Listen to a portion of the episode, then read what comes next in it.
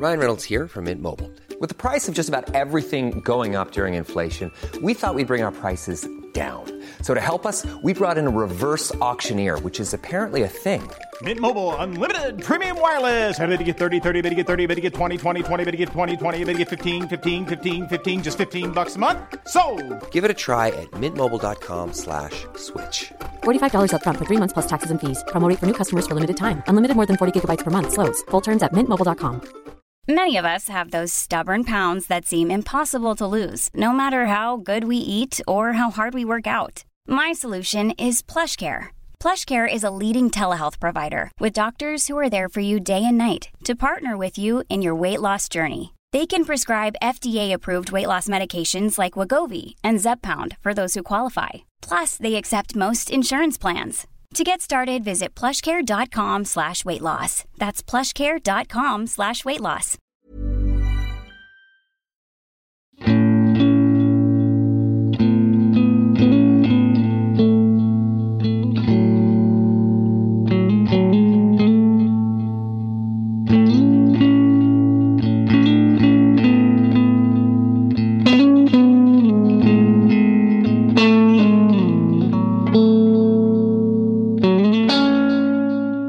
Cuando yo era niño, a lo mejor tenía, no sé, 11 años, mi papá me contó una historia escrita por Johann Wolfgang von Goethe.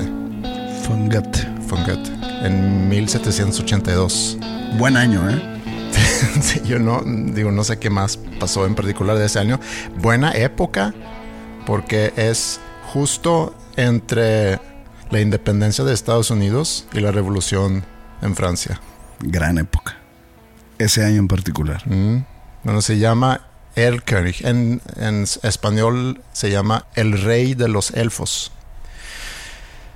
Empieza así la historia. ¿Quién cabalga a través de la noche y el viento? Es un padre con su hijo. Tiene al pequeño en su brazo, lo lleva seguro, lo mantiene caliente. Hijo mío, ¿por qué escondes asustado tu cara? ¿No ves, padre, al rey de los elfos? El rey de los elfos con corona y manto. Hijo mío, es la neblina. El rey de los elfos le habla al niño queriendo que se vaya con él. Y el niño dice a su papá, Padre mío, Padre mío, ¿no oyes lo que el rey de los elfos me promete? Tranquilo, mantente tranquilo, hijo mío. El viento mueve las hojas secas. El rey de los elfos le sigue hablando al niño prometiendo que sus hijas lo cuidarán para que pueda descansar. Padre mío, Padre mío, ¿no ves acaso ahí a las hijas del rey de los elfos en ese lugar oscuro? Hijo mío, hijo mío, claro que lo veo. Es el resplandor de los sauces tan grises. Padre mío, Padre mío, ahora Él me agarra. El rey de los elfos, el rey de los elfos me ha hecho daño. El padre, horrorizado, cabalga veloz. Lleva en sus brazos al niño que gime. Llega a la casa exhausto. En sus brazos el niño estaba muerto. Y eh, nunca entendí por qué me contó esa historia mi papá. No sé si había alguna moraleja. Sé que a mi papá le gustaba mucho la adaptación musical de esa historia que hizo Franz Schubert porque cuando me contaba la historia de repente cantaba estrofas en alemán. Decía, mein Vater, mein Vater. Y me daba mucho miedo esa historia. O sea, tenía yo 11 años cuando me la contó. Me daba miedo y obviamente tristeza por cómo termina. Pero también me gustó la parte de un papá eh, queriendo proteger a su hijo. Y a lo mejor eso era lo que me quería decir mi papá al contarme esa historia. Mi papá perdió a su mamá cuando él tenía 11 años, 11 o 12 años. Entonces mi papá creció sin mamá y con un papá que no mostraba mucho afecto, como muchos papás seguramente de, de esa generación. Y obviamente que eso afectó a mi papá, a cómo él era como persona. Yo crecí con muchos abrazos y mucho cariño de mi mamá. Mi papá no era el tipo que jugaba conmigo o que me llevaba a jugar fútbol o me llevaba a mis partidos de repente de hockey y de vez en cuando se quedaba a ver cuando yo jugaba. Pero no era ese tipo de persona que de la nada se acercaba conmigo para darme un abrazo o que se interesaba mucho por mis intereses. Uno de sus intereses más grandes era jugar golf. Él se pasaba horas, cada verano se pasaba horas en el campo de golf. Y toda la familia empezó a jugar golf por él. Mi hermano se cansó luego, luego. mi, mi hermano nunca le gustó los deportes que involucraban pelotas de ningún tipo. Pero a mí sí me gustó mucho y me convertí en relativamente buen jugador. El hockey no es pelota. Hockey no es pelota, ¿no? Pero... ¿Le gustaba a tu hermano el hockey? No, mi hermano no jugaba hockey. Ni fútbol, ni tenis, ni golf. A mí sí me gustó mucho el golf y entonces era algo que mi papá y yo teníamos en común. De hecho, fue en el campo de golf, cuando yo tenía 11 años, que mi papá me contó esa historia por primera vez de el rey de los elfos. Y yo creo que a él le daba gusto que a mí me había interesado tanto algo que a él le gustaba. Años después, cuando yo vivía en Alemania, me vino a visitar. Y mi hermano se había ido con su novia a estudiar inglés en Hawái. Y cuando vino mi papá a visitarme en ese pueblo en el sur de Alemania, muy cerca de, los Alpes y, y, las montañas, un día fuimos a caminar en las montañas.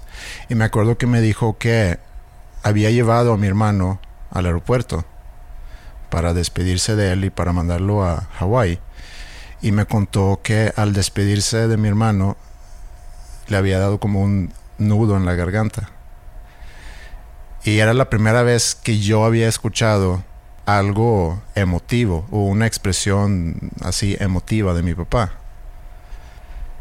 Sé que él cuestionaba mucho mi decisión de mudarme a México. Ahora que yo soy papá, que llevo ya varios años siendo papá, quiero pensar que su preocupación por mi futuro a lo mejor también tenía que ver con perderme a otro continente. Él vino con toda mi familia a mi boda en el 99 y al regresar a Suecia supe que dijo que, que no pensaba regresar a México, como que no le había llamado la atención, no, no le gustó Monterrey, no sé, pero supe que había dicho eso y dos años después se divorciaron mis papás y nuestra relación, algo tensa ya, se hizo aún más tensa. Creo que nuestra relación siempre había sido tensa porque nos parecíamos mucho. Y a lo mejor era, había una química que no más no, que no funcionaba muy bien. Pero hace unos tres años yo decidí que quería mejorar nuestra relación. De hecho lo comenté aquí, precisamente hace tres años se me hace. Y decidí aceptar nuestras diferencias y no molestarme con su a veces falta de interés. Decidí yo contarle las cosas sin que él me preguntara. Y hacerle preguntas sobre su vida y que él me contara. Y hace dos años él regresó a México y tuvimos una semana juntos que siempre voy a recordar. El 10 de abril, o sea, hace un mes, me mandó unas fotos. Había empezado a mandarme fotos, saludos, saludos para las niñas, preguntando cómo están, espero que estén bien. Nada de conversaciones muy largas, nada de mucho, muchas llamadas, sino así como de repente un saludo. A mí me daba mucho gusto porque era un contacto que realmente nunca habíamos tenido. El día siguiente, o sea, el día después, el 11 de abril, en la madrugada, lo llevaron al, al hospital. y el mismo día, poco después, lo tuvieron que dormir para poderlo tratar.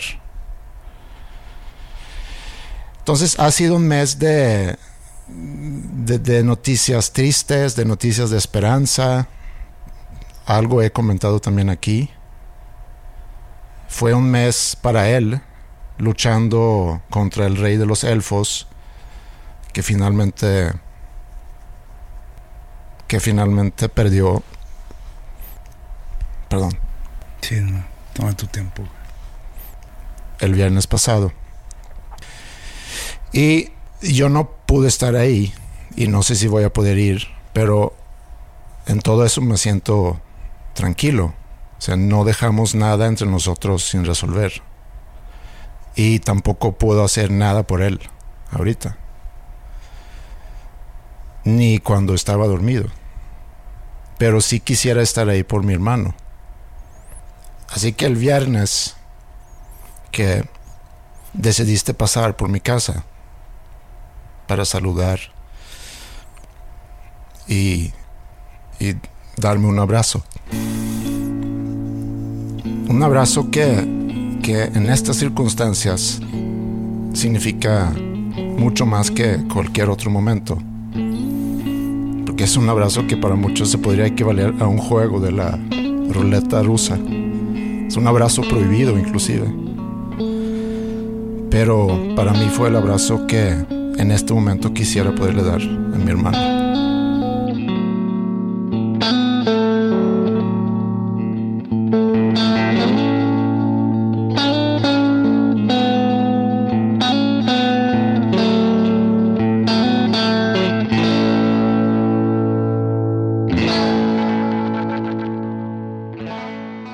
Ya te he contado que en las, digamos, en las tardes, como para tener un momento así de despeje mental, físico no tanto porque es actividad física el salir a caminar. Y cuando digo caminar no es como viejito aquí caminar por la cuadra, no, pues es Con bastón. eh, por donde vivo, tú sabes que pues hay mucha montaña, hay mucha vereda en el bosque, hay muchas calles empinadas, hay muchas bajadas, hay muchas subidas, etcétera. Entonces sí requiere de un esfuerzo físico, pues digamos Leve. leve. No leve, yo creo que, que, que sí requieres un tipo de acondicionamiento físico, no de alto rendimiento, pero un poco abajo. Eh, Vas a caminar, hombre. No, no lo hagas como si fuese No, no, no, triatlón o... No, no, no, no, no, no. No No me quites mérito. No me desmerites nada, porque también a veces troto las subidas pendientes. Pero pues yo me llevo siempre mis audífonos y mi teléfono, que le decimos teléfono, pero ya no es un teléfono, No, es como, es mucho más que eso. es como una vida portátil, ¿no? Y pues ahí escucho podcasts, que es el único momento que escucho podcasts. De repente en carretera, pero acá pues es como una hora y media de estar como que, no sé, descansar. Y para ese descanso no escucho podcasts tan clavados. Escucho algunos de chistes. Algunos que nada más me tranquilicen el cerebelo. Y uno de esos es el que ya hablamos La semana pasada. el de Your Favorite Band Sucks. Y Algunos indignados con tus comentarios. está bien. La- Lo, lo que dije la semana pasada sobre Oasis fue mi opinión personal. Mi opinión personal no vale nada. ¿Ok? Entonces, si para alguien su banda favorita es Oasis, felicidades. Sí. Oasis tiene buenas canciones. De hecho, después de, de- de- de hablar la semana pasada sobre Oasis, quise recapitular mi conocimiento sobre la banda y me metí y encontré una canción que cuando estaba más joven me gustaba mucho, pero se me había olvidado la existencia, que es la de Little by Little. Ajá. Eh, little by Little. Y es una canción muy Beatles, Sí, como muchas canciones de Oasis. pero para mí es la que más beatlesca está. Mm. Yo sé que probablemente no, pero para mí. Acuérdate que yo también Beatles estoy muy limitado. Eh, Tienes gustos raros. y pues me topé con el, con el episodio sobre Radiohead, ¿ok? Soy también muy nulo en Radiohead. El único disco que conozco muy bien es el OK Computer, que fue su tercer disco. El de antes, pues conozco unas tres canciones. El primero, pues te puedo hablar de Creep. Ujú. Que hay una, hay una historia ahí medio escondida, medio oscura sobre Creep. Que yo creo que tú conoces. Sí. Pero bueno, el caso escuchando este podcast, se tocó el tema cuando sale OK Computer, que fue como en el 96, 95, 96, 96. No, 97 creo que fue. No sé, no sé qué año fue. Yo, yo me acuerdo perfectamente un verano Mm. eh, que me fui con unos amigos a la Isla del Padre, 96, 97, pues teníamos 16 años. Y pues cuando MTV americano, pues aún pasaba videos. Digo, ya se habían puesto de modita los, eh, los programas tipo The Real World y... Oye, un paréntesis muy, muy rápido. Dime, dime. Vi el otro día que Kurt Loder cumplió 70 años. Sí, yo también vi. Kurt Loder era como el Anchorman o el... De MTV News, ¿no? De, de- de MTV News, pero el, el titular, digamos, de, Sí. de MTV News. Y había un, vi un- algunos memes de que cuando estabas viendo MTV y salía Kurt Loder, sabías que algo importante había pasado. Por ejemplo, el suicidio de Kurt Cobain. Sí. Pero bueno, eh, esto de hecho es unos dos o tres años después del suicidio de Kurt Cobain, lo que estoy platicando. Me acuerdo que estamos viendo MTV y en los, prim- los videos más populares estaba el de Paranoid Android, que fue el primer sencillo del OK Computer. Sí. Dirigido por un sueco, de hecho, ese video. El que- video es como de caricatura, pero como hecha por un niño. Eh, bueno, sí, no está o hecho sea, por los dibujos no, no, no son así como... No me acuerdo cómo se llama el, el que lo hizo, pero él tenía una, una caricatura, una serie que eran esos tipos de figuras o esos figuras Está cool. inclusive. O sea, me, me gustó mucho el video, me gustó mucho la canción cuando salió. Sí, es muy buena. eh, el Pepe de 16 años como que le gustó mucho Paranoid Android. Esa es una canción difícil de digerir, la verdad. Este, y no sé por qué me atrajo. No es una canción ni simple ni básica. Sí, cero. También estaba Monkey Ranch de Foo Fighters, que fue el primer sencillo de su segundo disco. O sea, imagínate el- hace cuánto estamos hablando. Estaba Mbop de Hanson. Estaba. ¿Qué más? ¿Alguna de Britney Spears o al. No, creo que toda Britney Spears no existía. Creo que Britney Spears es 99. Baby One More Time. Eh, bueno, pero el de Hanson sí. El, el Mbop. Había una de Smashing Pumpkins también, que era creo que de una de un soundtrack de la de una de Batman, de las películas de esas de Batman que estuvieron espantosas. Y X, no importa qué más había. Ah, la de Mighty Mighty Bostons, ¿te acuerdas cuál? Mighty Mighty la de Bostons. Never had to knock on wood. No, Que no es me- como ska, pero estaba chingón. El ska estaba como que poniéndose de moda. Pues es que en el 96, creo que era, sale el disco de No Doubt, Sí. Ajá. que era con mucho tinte de ska. Sí, pero pues ellos no lo pusieron porque los Mighty Mighty Bostons ya llevaban mucho tiempo. Sí. Pero sí, como que las casas eh, se empezó a poner de moda. Pero entonces ahí descubrimos mis amigos y yo el Paranoid Android y todos compramos el disco OK Computer. Y pues no era lo que pensábamos. Yo me acuerdo, bueno, yo en, en- en- en lo personal lo compro y digo, ay, pues tiene como cuatro canciones máximo buenas. X. No pasa nada. Otros amigos míos, o sea, de- con, con los que iba, y para la gente que conoce la historia de Panda, a- hablo de Ongi, él se compró también conmigo ese disco y él sí se clavó demasiado con Radiohead.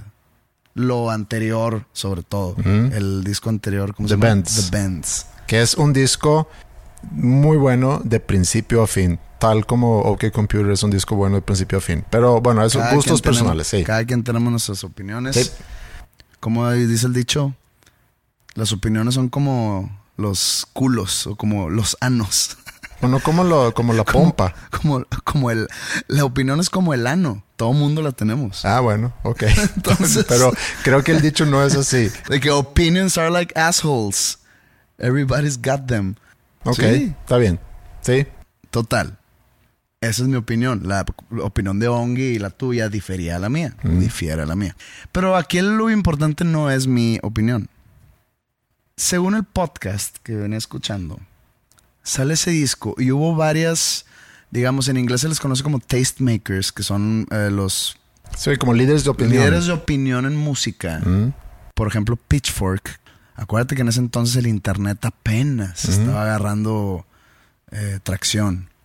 Como que se abanderaron de que ese disco era el disco de la década. Y había otros, otras publicaciones como Rolling Stone o como NME. NME es New Musical Express, ¿no? Es como el Rolling Stone de Inglaterra. Y otro tipo de publicaciones de ese tipo, de ese índole de, de- de líder de opinión musical o de crítica musical, empezaron a cuestionar mucho ese disco. Pero Pitchfork y otros más, digamos, snubs o más fresones o más, este, no fresones de... Intelectualoides. Intelectualoides, así como la, la gente que ahorita predomina en el mundo, ¿no? Eh, Los hipsters de esa época. exactamente. Ellos se em- empezaron a encargar de que el consenso general en el mundo fuera que OK Computer era el disco de la década. Inclusive de los últimos, no sé, 30 años. Y pues otros decían, ¿cómo es posible? ¿Cómo es posible que digan eso cuando el disco pues no está tan bueno? Está muy desbalanceado, está demasiado depresivo en cuanto a mu- musicalmente hablando, en perfor- el performance de Tom York te, te, te lleva así, te arruina tu día. Esto no son mis palabras. Pudieran ser tus palabras. No, porque yo no, lo- yo no lo veo así. A mí no- nada más no me agarró el, el disco en su totalidad. Eh, Paranoid Android sigue siendo una gran canción. Karma Police, que fue la segunda, el segundo sencillo. ah, normal, No Surprises, si está buena. Eh, no sé, no me sé los nombres. Entonces, estos críticos que estaban cuestionando esa, esa opinión de que era el mejor disco, dijeron de que, pues, ¿qué está pasando? Porque todo el mundo dice lo mismo. Y había todo una, también un grupo grande de personas que estaban con esos críticos eh, diciendo, pues no es tan bueno. Que cuando Radiohead llega el momento de sacar el, el disco que sigue, que ese sí no lo escuché, que se llama Kid A, Sí. tengo entendido que cambiaron todo. Sí, que, fue- que mucho. hicieron como que una banda electrónica eh, que nada que ver con el OK Computer ni con el The Bands. Sí. Mira, a mí me gustó mucho The Bands, me gustó mucho OK Computer.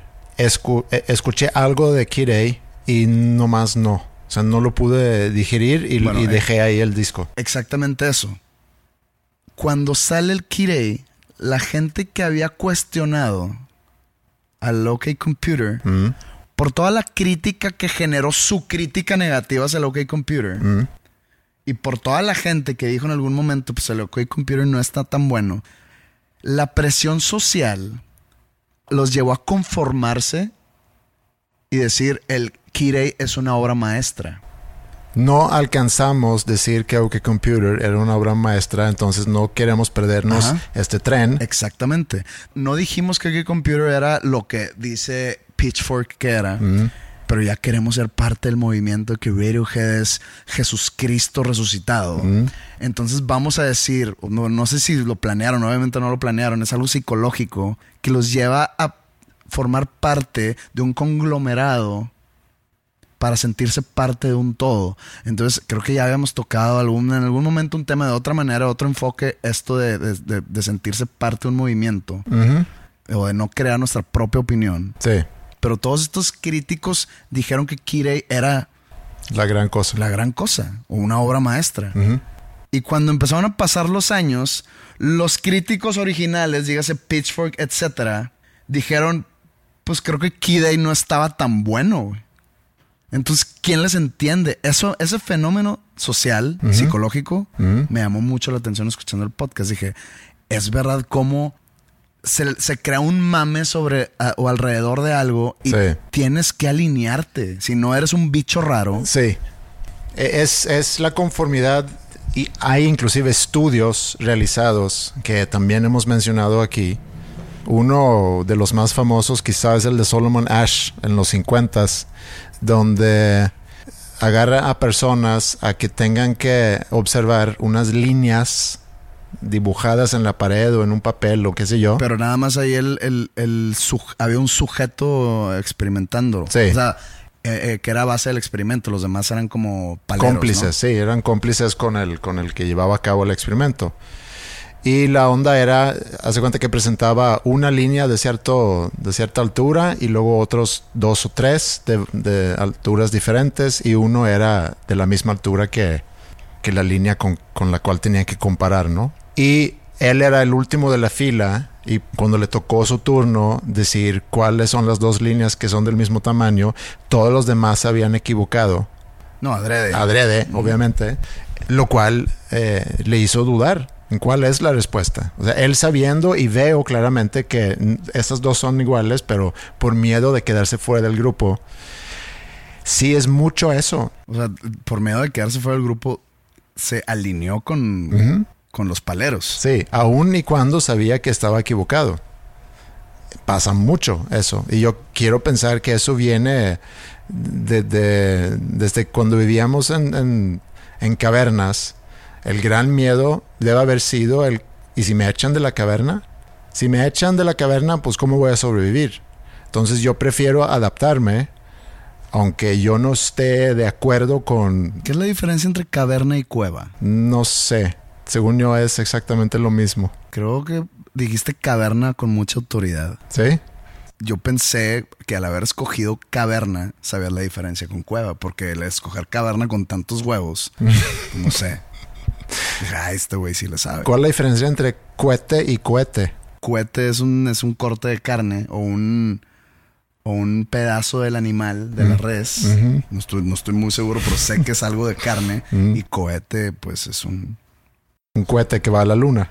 pues, o, o un objeto que, que despega verticalmente. ¿Y los, ¿Y los fuegos artificiales son cohetes o cohetes? Eso creo que es una, ma- una manera mundana de decir a los fuegos artificiales. Ok. Caverna o cueva. Pero sí, creo que es algo que biológicamente tenemos en nosotros el miedo que el grupo nos vaya a dejar a un lado. Y luego ya eso, conforme vayamos evolucionando, creciendo como sociedades, conectándonos ya globalmente, obviamente que tienes la posibilidad de conectarte con, con grupos mucho más grandes. Hablando de la industria de la música, por ejemplo. Y, y pasó lo mismo con el tercer disco de Oasis.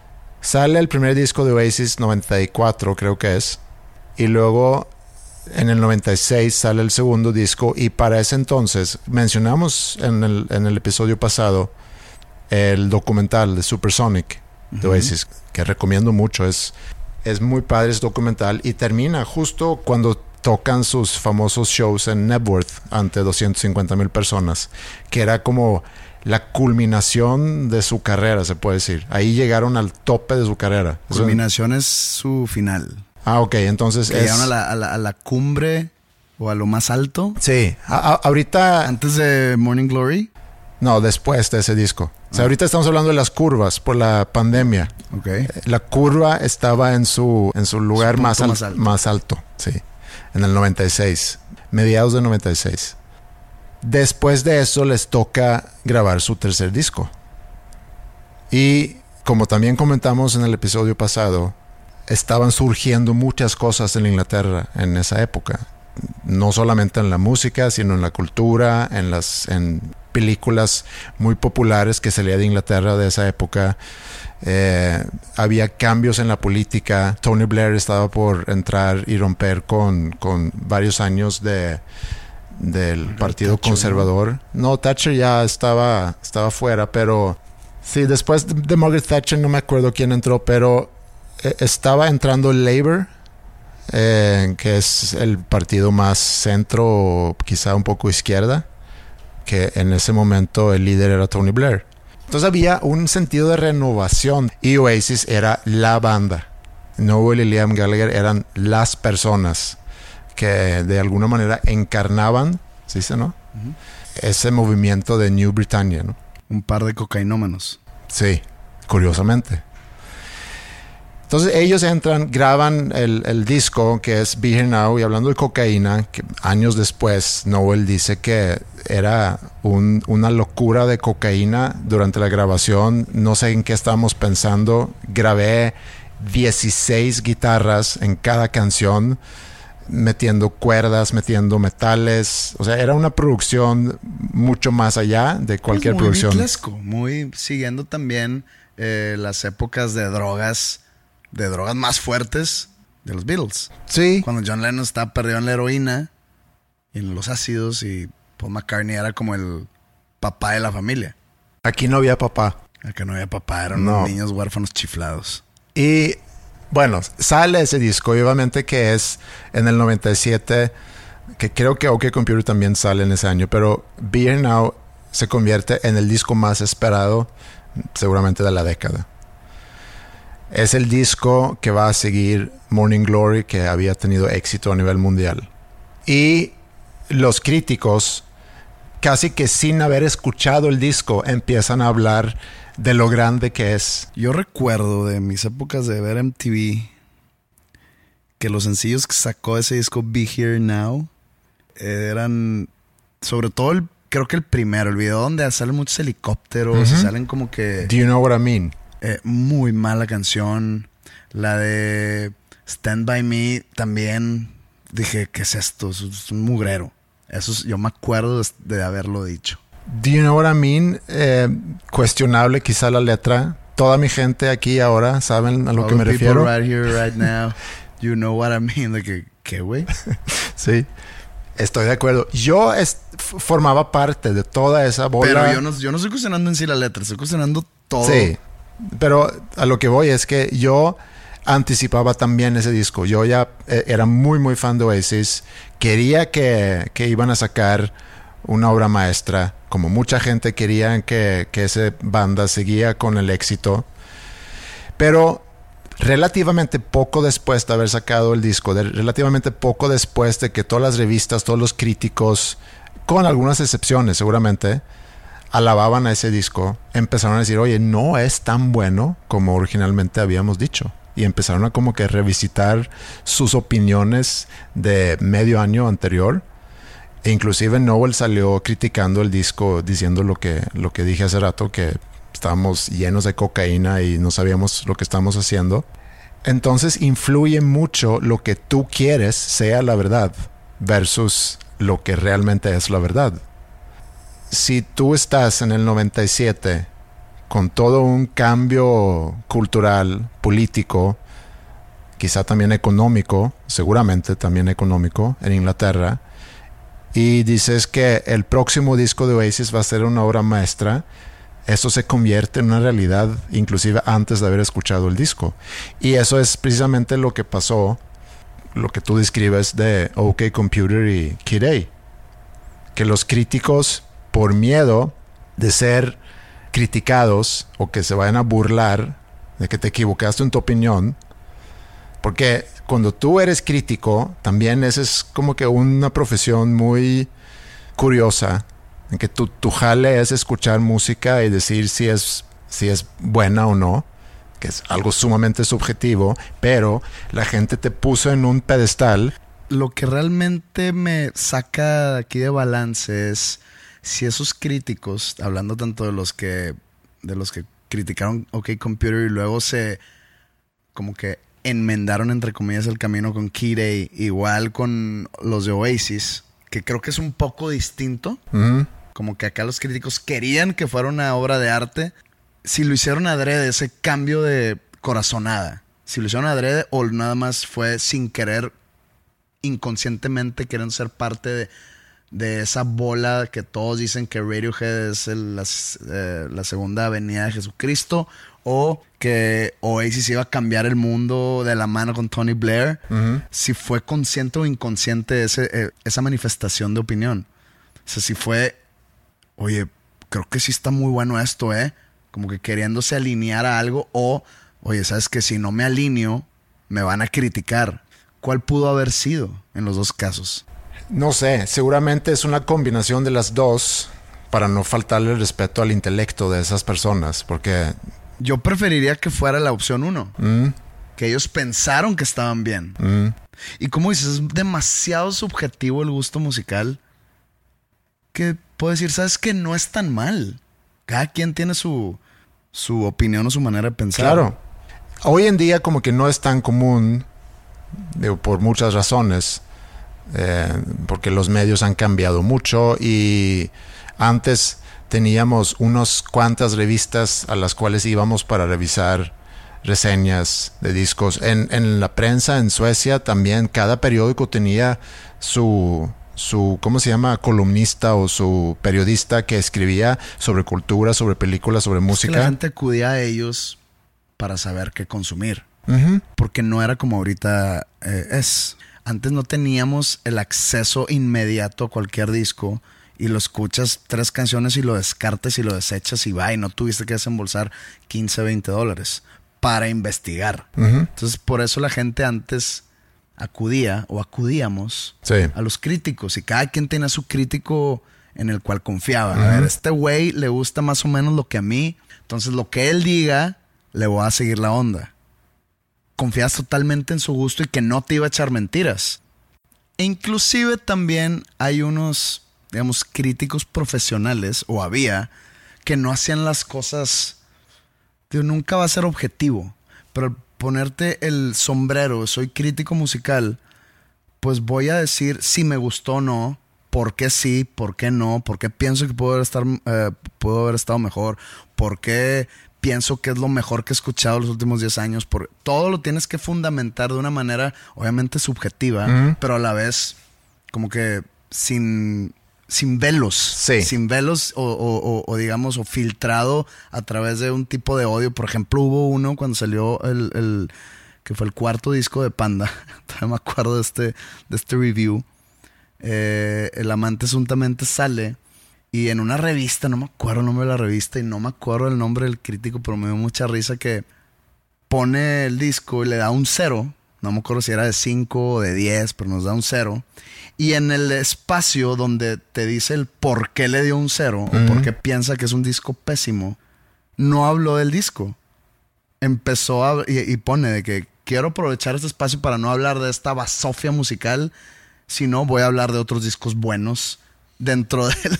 Entonces empezó a hablar de otros discos dentro del espacio que yo quería leer, que por qué piensa que es un cero. Entonces ahí digo, pues creo que no tiene razones para pensar que es un cero, no porque sea un gran disco. Digo, no por, o sea, yo sí pienso que lo es, pero no, no. No, y la gente también, porque vendió mucho, ¿no? Pero el que venda mucho no es igual a que sea una obra de arte. No, no, eh, no, no, no, no, no, no me malentiendas. Eh, quiere decir que aun y cuando esta persona, que a lo mejor no era tan popular, la gente o mucha gente no le hizo caso, o a lo mejor no leyeron esa, esa reseña, no le hicieron caso y Es fueron a comprar voy el es disco. que yo hubiera respetado esa reseña si diría por qué piensa que es un cero. Sí. Amerita ex- una Una explicación. explicar, estás dando un cero, güey.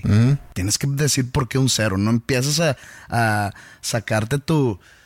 Y que yo soy un erudito musical y le chingada y esto no necesita. eh, esto no merece mi opinión. Pues no, no lo pongas, güey. No, pero estás de acuerdo también que ese disco sale en un momento donde Panda ya era una banda controversial y a lo mejor se quería colgar esa medalla.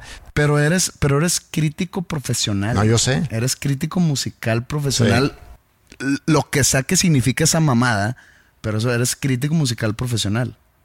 Entonces, tú tienes que tenerle un respeto a tu trabajo y a tu audiencia y a tus lectores. Si tú vas a hacer una reseña de un disco que piensas que es una mierda, dinos por qué eres una mierda. Porque de seguro ese güey, Rodrigo González, vamos a ponerle, tenía lectores que decían, pues quiero ver qué piensa Rodrigo González de los discos que salieron este mes. A ver cuál compro.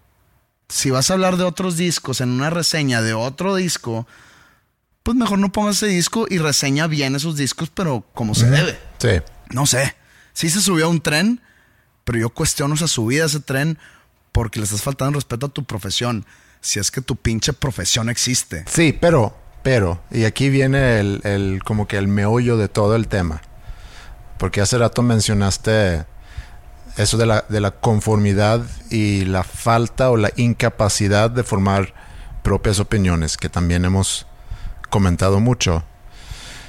Es precisamente eso, el crítico existe para la gran masa, porque para algunos no, pero la gran masa, por hueva, quieren ver, bueno, si voy a comprar discos o si voy a ir a ver una película, quiero ver qué es lo que me están recomendando. Pero es natural. No, yo sé que es natural, porque Es es natural. Ahorita que, que mencionas el cine.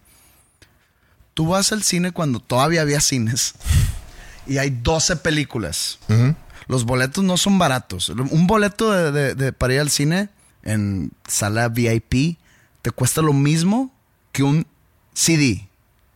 O lo que entonces costaba un CD. ¿Ok? Son 150 pesos, 120 pesos. pensar que pagábamos en algún momento 150 pesos por un CD comparado con lo que hoy en día pagamos, Sí, por eso ahorita paga una mierda la- las plataformas digitales, pero bueno, ese es tema para otro día. Tú tienes un, un- un menú de 12 películas, pues que no sabes cómo están, a menos que sea una de Avengers o algo así, que tú dices, pues sabes que voy a ver explosiones y voy a ver ruido, este, ya sea lo que voy.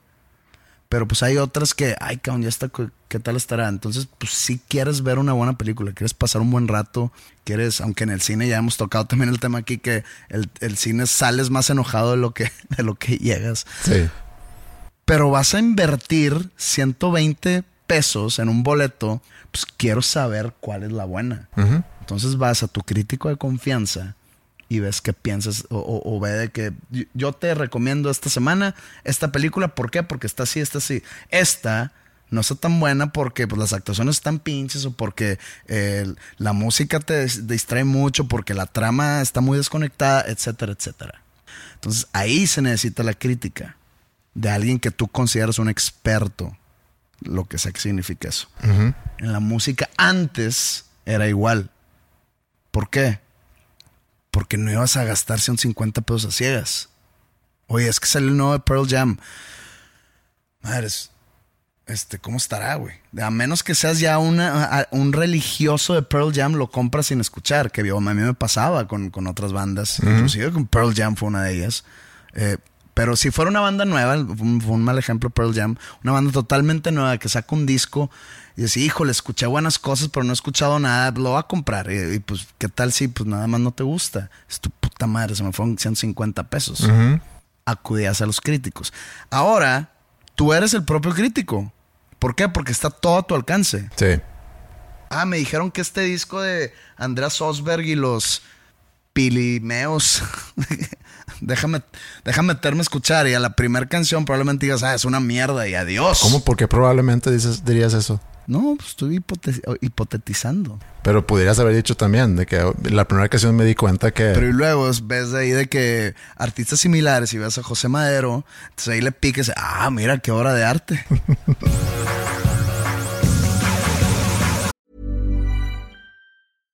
One size fits all seemed like a good idea for clothes Nice dress. Uh, it's a it's a t-shirt. until you tried it on. Same goes for your healthcare.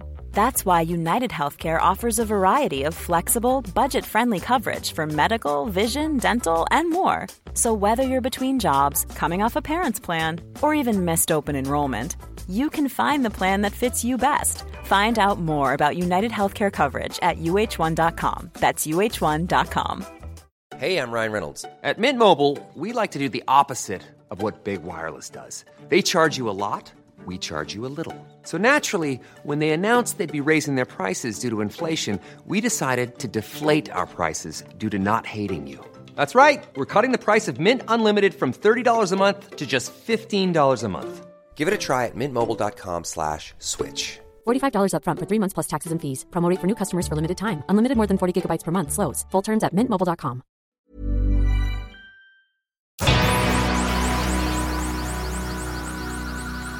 Hace unos años hicimos, como muchos, un grupo de WhatsApp. Mis amigos de Suecia, con los que me junto normalmente en verano cuando, cuando voy. Hans, Lars, Sven, Ellos. Henrik. Ellos. Que es un grupo que cuando inició tuvo mucha interacción, mandando fotos, platicando simplemente cómo estamos, qué estamos haciendo. Y luego ya empezó a tornar un poquito sobre, sobre cosas más ex- existenciales, empezamos a filosofar y luego ya empezó también a meterse a algunos temas de política. Habíamos tenido elecciones en Suecia y las elecciones se quedaron tan parejas que hubo como un standstill en la política en, en Suecia donde no se podía formar un gobierno nuevo porque no había una mayoría muy clara. Y nosotros empezamos a platicar mucho de eso. En algún momento mi hermano toma la iniciativa de formar otro grupo con la idea de que, mira, vamos a mantener las pláticas más cotidianas, más de relaciones de familia y de chistes y demás, en ese otro grupo que habíamos hecho originalmente. Y voy a hacer otro grupo que se llama La Palabra Libre, donde vamos a poder opinar sobre política, sobre cosas más quizá polémicas, etc.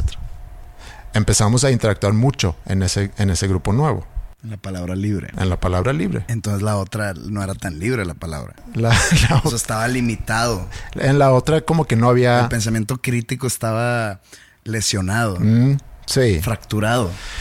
se, se puso como que en la banca el otro grupo por un rato. Y hubo mucha interacción en ese grupo. Y la idea de ese grupo era el, a ver, yo pienso así, yo sé que tú no estás de acuerdo, pero era como que un debate, un, mucho, mucha argumentación. Y como yo vivo eh, aquí y, otro amigo está en China, entonces también afecta ahí todo el, el- el cambio de horario, o la diferencia de horario. Entonces yo podía leer algo en la noche cuando ellos estaban ya dormidos y me, pusía- me ponía a contestar y entonces ellos se despertaban con, un, Una Biblia. con una Biblia de, de cosas, sí. En algún momento ya se cruzó una línea en ese grupo. Yo era muy parte de esa cruzada de línea junto con mi hermano porque empezamos a llevar las cosas un poco a, un extremo para generar controversia, también para picarle a algunos amigos en ese grupo y también para poner las cosas desde diferentes perspectivas. Y no le cayó muy bien a algunos o algunas de las personas en ese grupo, cosa que yo también me di cuenta. Pero pensé, debe de existir la madurez de poder debatir ese tema. A final de cuentas, somos amigos y nos queremos mucho. En ningún momento hubo ataques personales, simplemente se puso sobre la mesa opiniones que a lo mejor no son tan bien vistas por los integrantes en ese grupo. Terminó con que uno de ellos, que es mi amigo que mencioné en el episodio pasado, que, que conocí cuando yo estaba en kinder, se salió del grupo. Nada más un día me despierto y veo que Peter se salió del grupo. Y le mando un mensaje a mi hermano y le digo, oye, esto no está bien. Es- está muy mal que nada más te salgas así de un grupo. Sin explicaciones, sin nada. Al mismo tiempo, más o menos, recibo una llamada de él y de otro amigo porque quieren hablar conmigo sobre lo que yo he puesto en ese grupo, cuestionando cómo es que tú piensas así. Y le digo, pues es que no es que yo piense así o tengo mis o que yo simpatizo con tal partido o con tal partido. Nada más estoy tratando de entenderlo desde arriba, viendo el tema desde diferentes ángulos. Pero bueno, no entendieron muy bien eso y no estaban de acuerdo y terminaron básicamente regañándome. Yo me sentí muy mal. Hablo con mi hermano y le digo, oye, acaba de pasar esto. No sé si debo de pedir disculpas. Y me dice, estás pendejo. Te llamaron para regañarte y ahorita estás con la cola entre las patas queriendo pedir perdón. Pues no, así no es. Total. Todo eso hizo que el grupo dejó de existir y al tratar de retomar contacto en el otro grupo, como que no hubo mucha, mucha interacción. Sentí un distanciamiento entre los amigos, con todos los demás menos con, con mi hermano. Hemos tenido contacto, no es que no hemos tenido contacto, pero ha sido más esporádico y más corto. Y, y hace dos meses, cuando inicia toda esta pandemia, se empieza a reactivar mucho el grupo. Todos preguntando, oye, ¿qué está pasando? Como uno de ellos vive en China, fue muy natural preguntarle, oye, ¿qué está pasando en China? Oye, ¿qué está pasando en Suecia? ¿Y cómo les ha ido en México? Y empezamos a platicar mucho alrededor de eso. Obviamente también de cosas más personales. Y nos encontramos otra vez, se puede decir. Hemos tenido más llamadas y hemos tenido más acercamiento. Y en general, es algo que yo he sentido desde que inició todo esto. Es como que el mundo se frenó y nos dio la oportunidad de realmente pensar en qué es realmente importante para nosotros. Sé que estamos quizá muy limitados a ver a las personas que, que normalmente vemos, pero por ejemplo Ingrid, que tiene su grupo de amigas, que rara vez se juntaban, muy rara vez, y ahorita se ven, no sé, una o cada dos semanas se juntan por Zoom para platicar. El freno del mundo hace que tenemos la oportunidad de reflexionar sobre qué es realmente importante para nosotros. Y mi conclusión es que lo más importante para nosotros son las relaciones que hemos establecido. Obviamente lo que más extraña una persona en estos casos es su relación interpersonal con otros seres humanos. Somos un animal social, necesitamos estar relacionándonos de todas las maneras y de todos tipos todo el tiempo. Nos limitan eso y puedes aguantar un rato, pero luego ya después te empiezas a desesperar, entra la ansiedad, entra la angustia, empieza a, a cuestionar realmente las relaciones que, que tenías de antes, qué tan reales son, qué tanto peso tienen en tu vida. Te empiezas a dar cuenta que lo que yo pensaba o lo que pensabas de una persona probablemente no era cierto, te sientes un poco aislado, entonces también tu cabeza te empieza a hacer juegos de que, oye, entonces esta persona no me valoraba tanto, o sabes que yo no estoy valorando tanto a esta persona porque siento que me, me tiene olvidado. También te das cuenta del verdadero color de algunas otras, Mm. pero eso es lo que causa el distanciamiento. Pero al fin del día lo que necesitas es la relación humana en sí. Por eso pues hay, hay mucha depresión, hay mucha ansiedad en, pues, en estos tiempos. Y entiendo eso, y, y sí, somos seres sociales y necesitamos ese contacto y lo teníamos muy, muy, ¿cómo se dice? Gratis porque nos íbamos a una oficina, íbamos a, no sé, de vez en cuando a un restaurante o de vez en cuando a la casa de, de algún amigo. Y ahorita que se nos quitan todo eso, realmente la única interacción que tenemos con otras personas en muchos casos, no voy a decir en todos los casos, pero en muchos casos, es ir, por ejemplo, al supermercado y ahí puedes ver a personas. He escuchado de gente, quizá gente muy extrovertida, que depende mucho más de ese contacto con otras personas que van al super todos los días, por lo mismo. Pero pues vas y ves a puro enmascarado. Sí, pero es quizá por la necesidad de, estar junto con otras personas, aunque no necesariamente son personas que conoces, pero el, estar en un grupo de personas te da algo, te da una tranquilidad y ya puedes regresar a, a tu casa con esa dosis de interacción. Digo, también tenemos que tener claro que las cosas que suceden ahorita no son las cosas reales. ¿A qué me refiero? Uh, la situación social que cada uno estamos viviendo no es como, es, como son así las cosas. No, la gente que se junta, por ejemplo, en Zoom, y eh, hablo en el sentido social, no en el sentido profesional, vas a ver que mucha gente se conectó. Oye, ¿sabes qué? Nos metimos en el caso de Ingrid y sus amigas. Mm. Pues es muy fácil juntarse una vez a la semana y que se junten más de 20. ¿Por qué? Porque no les cuesta nada hacerlo y que no, no hablo de dinero están en su casa. Claro. No les cuesta nada agarrar la computadora y conectarte media hora, 45 minutos y puedes estar haciendo otras cosas al mismo tiempo que estás, entre comillas, juntándote con tus amigos. Uh -huh. La juntada real de tus amigos, te tienes que ir a tu casa, tienes que dejar hacer otras cosas. Esto ya es un plan concreto. Claro. Entonces, por eso está pasando ahí. ¿Qué otra cosa no es real? Oye, por ejemplo, en mi caso, que no veo a nadie, que no hablo con nadie, y digo yo, madres, o sea, si estoy de solo. Y pues, probablemente no. O sea, no es real. Y puede ser lo contrario. Puedo hablar mucho con una persona y me ha pasado y me siento como que apegado a esa persona, pero yo sé que, que en realidad no tanto, porque probablemente para esa persona es de que, eh, X ese güey.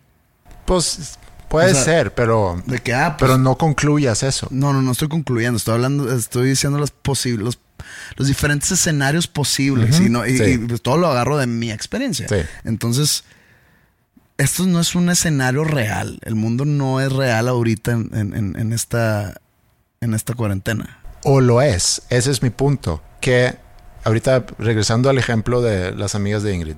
Sí, qué flojera tener que ir a un restaurante, porque implica un gasto, implica un dejar de hacer otras cosas, implica arreglarte, implica hacer todo un horario y demás.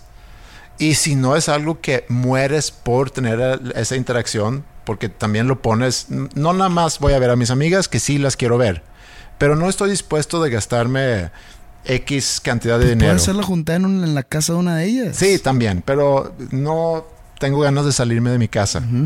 Entonces, esta solución es muy buena y el hecho que ya se hace con más frecuencia, quiero yo pensar que es porque realmente nos queremos ver o se quieren ver y quitando todos esos obstáculos o todos esos pretextos que antes tenías, llegas al núcleo, que es nada más el poder escuchar tu voz y ver tu cara, quitando todo lo demás.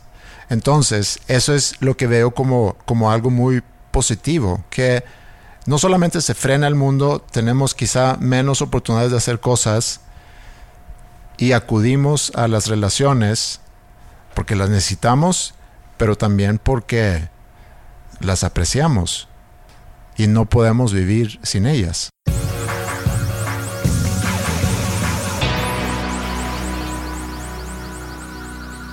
Una de las cosas que yo pensé cuando iniciamos este podcast hace, ¿qué? ¿Cuatro años? Mm, pues ya casi cinco. Era siempre tratar de ser transparentes.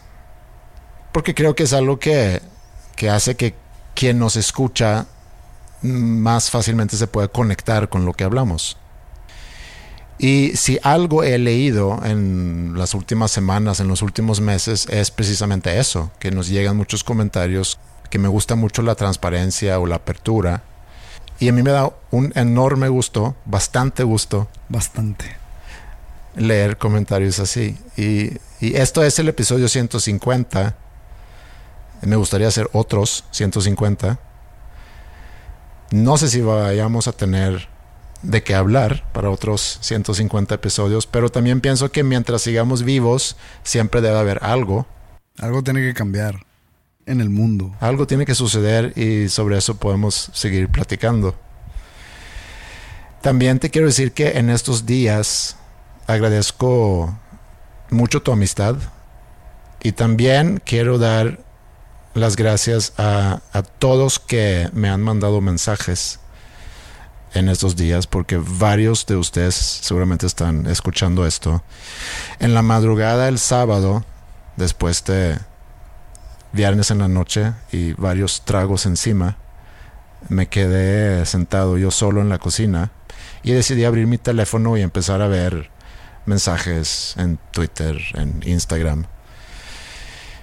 Y leí cosas que realmente me hicieron llorar, o sea, muchas cosas muy bonitas, muy padres, y sentí mucho amor. Y si algo me llevo de esta experiencia que acabo de vivir el viernes y este fin de semana, es gracias a mi familia, a mis amigos y también a tanta gente que, que no tengo el gusto de conocer, que siempre voy a relacionar esta experiencia con un sentimiento de amor. Y para mí eso es algo muy bonito y yo estoy seguro que eso hizo que el sábado en la mañana, cuando ya por fin me desperté, lo hice con un gran sentimiento de armonía. Y amor con eso podemos terminar Ok. el episodio 150. Igualmente, gracias a ti. Qué bueno que, que estés tranquilo. Y ya sabes que aquí andamos para cualquier cosa. Y pues bueno, gracias por escucharnos 150 veces. Eh, no sé cuánto falte. Otros 150, no sé, güey, no sé, la neta. Unos 20 más. Es que tú quieras. Unos 20 más, te los aseguro. Mm. Más de 20 tendremos que platicarlo. Tenemos que revisar contratos. Tenemos que revisar contratos aquí. Ya se me vence. Me está hablando otro podcast que me, me anda coqueteando otro podcast y no sé, me están ofreciendo más lana. Ok. Tengo que ver por mi familia, Mm. ¿sabes? Mis hijos dependen de este podcast. Paréntesis. No se pierdan hoy en la noche el último live, The Last Live. The Last Live de José Madero. Así es. Eh, voy a estar tocando las canciones, ¿cómo se les puede llamar? ¿Huérfanas? No son olvidadas porque pues son... No, pues, pero que no están en ningún vivo, disco. No están en ningún disco. No tienen familia. No tienen familia. Son alrededor de 10 canciones. Eh, ahí están todas en las diferentes plataformas de streaming para los que no saben de cuáles hablo. Mm. Pues voy a estar tocándoles. Entonces los invito a las 8 pm. 8 pm, Del ok. tiempo de México. En mi Instagram, José-Madero. Y los espero con mucho cariño. ¿Y si rompiste récord la semana pasada? Sí, tu récord está roto. Ok, está bien. Me da mucho gusto eso. Y bueno, chicas y chicos, muchas gracias por acompañarnos, por siempre estar al pendiente, por mandar sus mensajes bonitos. Si quieren mandar mensajes eh, que no necesariamente son bonitos, sino cuestionando algo, también bienvenidos. Tenemos el mail podcast y las redes sociales donde estamos como Los Nombres Comunes. Yo no tengo más, así que muchas gracias. Que tengan un buen fin de semana. Nuestro perro, que por cierto ya te extraña. Me lo cuenta por las noches en mi cama. Escuchando a Kanye y en un mirador, sintiéndome más sola que nunca.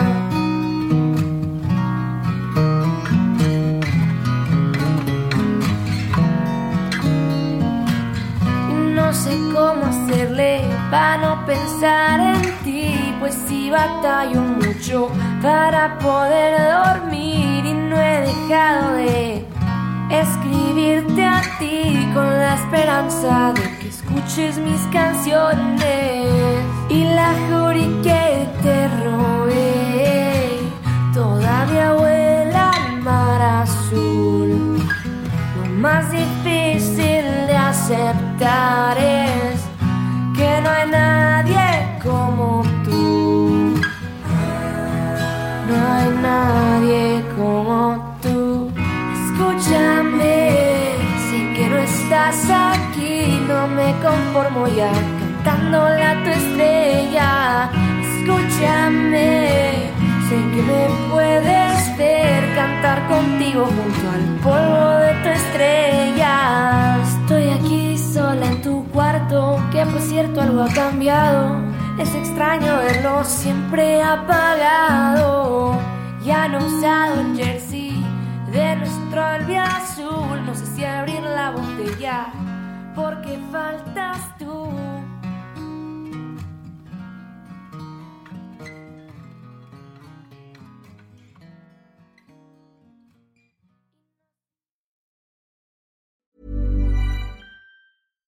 If you're looking for plump lips that last, you need to know about Juvederm lip fillers. With Juvederm Volbella XC and Juvederm Ultra XC, your lip look, whether it's subtle or bold, can last up to one full year with optimal treatment and no additional maintenance. Find a licensed specialist and see if it's right for you at juvederm.com today. That's J U V E D E R M.com. Add fullness to lips in adults over 21 with Juvederm Volbella XC or Juvederm Ultra XC. Do not use if you have severe allergies or a history of severe allergic reactions, or if you're allergic to lidocaine or the proteins used in Juvederm. Tell your doctor if you have a history of scarring or taking medicines that decrease the body's immune response or that can prolong bleeding. Common side effects include injection site redness, swelling, pain, tenderness, firmness, lumps, bumps, bruising, discoloration, or itching. As with all fillers, there's a rare risk of unintentional injection into a blood vessel, which can cause vision abnormalities, blindness, stroke, temporary scabs, or scarring. For full important safety information, visit juvederm.com.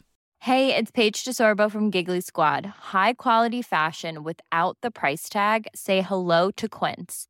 I'm snagging high-end essentials like cozy cashmere sweaters, sleek leather jackets, fine jewelry, and so much more. With Quince being 50 to 80% less than similar brands.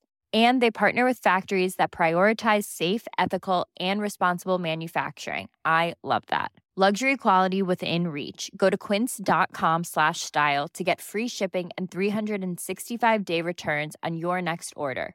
Quince.com slash style.